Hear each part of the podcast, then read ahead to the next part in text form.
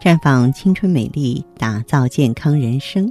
各位听众朋友，大家好，您正在收听的是《普康好女人》节目，健康美丽热线已经为您开通了。您有任何关于健康养生方面的问题，可以在微信公众号搜索“普康好女人”，普是黄浦江的浦，康是健康的康。添加关注后，直接恢复健康自测，那么您呢就可以对自己身体有一个综合的评判了。接下来的时间里呢，继续和女性朋友啊聊健康话知识。嗯，今天我们的话题呢，仍旧从一位女士来说起。这位女士叫做小飞，她呀这一年来很苦恼，腰酸、小腹疼痛啊成了家常便饭了，整天在肚子上捂个暖水袋，轻的时候呢隐隐作痛，一旦久坐劳累了，小腹啊就坠得疼，走路都变得很吃力了。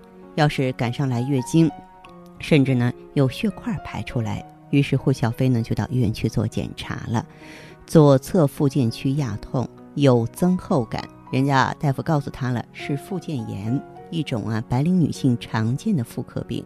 于是，在过去一年的时间里呢，他医院没少跑，中药没少吃，可是病情呢却时轻时重，怎么也断不了根儿。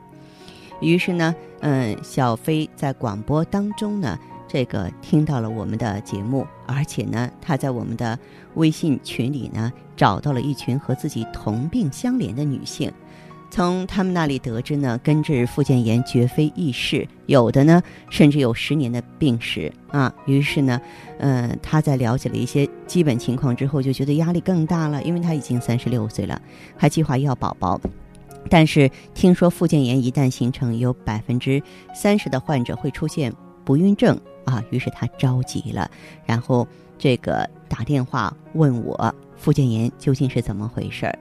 那其实呢，在女性生殖器官当中，输卵管、卵巢都被称为子宫附件。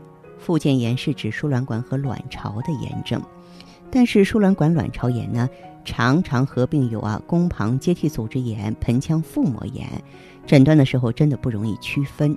这样呢，盆腔腹膜炎、宫旁接替组织炎症也被划入附件炎的范畴了。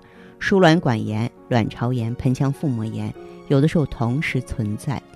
那么小飞呢，记得当时问我附件炎是怎么形成的啊？他告诉我呢，生病之前身体状况很糟，经常感冒，得了过敏性鼻炎，眼睛也老发痒啊。有一天呢，熬了一个通宵赶报告，第二天肚子就开始疼了。现在只要一坐的时间长了，肚子也疼。其实对女性朋友来说，久坐真的是一个很坏的生活习惯。但有的朋友可能不得已吧，啊，上班工作致使的久坐呢，容易使血液循环减慢，盆腔静脉回流受阻，淤血过多就会导致盆腔炎、附件炎。免疫力低下呢，也是附件炎的诱发因素之一。此外呢，细菌会在分娩或这个实施人工流产术的时候呢，侵入生殖器，也会因为月经期不注意卫生啊，或者是夫妻生活不注意而乘机而入。慢性附件炎呢，一般由急性转化而来，有的时候呢症状不明显，一旦发生就是慢性的。那么小飞呢就觉得很郁闷，说我吃了这么长时间的药还没有治好，是不是治疗方法不对？其实慢性附件炎在用药上不会立竿见影。啊，症状呢要慢慢的缓解，那么药物呢，主要是使用一些中成药，在服用的时候呢，一定要做到持续用药啊，至少呢要三到六个月，千万不要觉得说症状有所缓解就停药了，这样呢，这过不了多久还会反复。那么另外呢，我也建议他呢到咱们普康来用芳华片，用 O P C I E G S E，并且配合呢，嗯，这个暖宫疗法啊，使他的水肿啊消散，这个瘢痕软化，促进肠蠕动，促进血液循环。那么后来的话呢，他通过积极调理呢，症状好转了。当然，这个小飞呢非常担心的就是怀孕的问题。其实这个附件炎症会不会影响生育啊，不能够一概而论。呃，输卵管发生炎症之后，它的黏膜和浆膜层呢，经常出现啊多处发生粘连啊，导致输卵管口封闭或管腔闭塞不通。由于这个炎症啊，一般发生在双侧，因此呢，出现不孕症。只要控制好疾病不反复发作，避免输卵管管腔粘连，还是能够怀孕生育的。那么同时呢，在治疗恢复的过程当中的话呢，要避免劳累。而且啊，不能吃一些辛酸辣凉的食物，啊，要注意经期卫生啊。而且呢，这个慢性附件炎呢，需要长时间的支持疗法，那就是说，要增加营养，改善机体的免疫力。那增强免疫力的最主要的方法就是锻炼身体了。一方面可以改善机体免疫力，另外一方面也会让身心愉悦。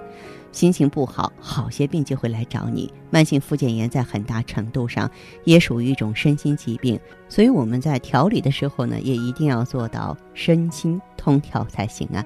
希望更多遭受此麻烦的女性朋友能够走进普康，接受咱们顾问的检查和指导。另外，我们普康的产品调理，包括我们身心同治的方式方法，也会让更多的女性朋友呢在这里获得健康。获得希望。好，这里是普康好女人，我是大家的老朋友芳华。听众朋友，如果有任何问题想要咨询呢，可以加我的微信号啊，芳华老师啊，芳华老师的全拼。嗯，公众微信号呢是普康好女人。当然，你也可以直接拨打电话进行咨询，四零零零六零六五六八，四零零零六零六五六八。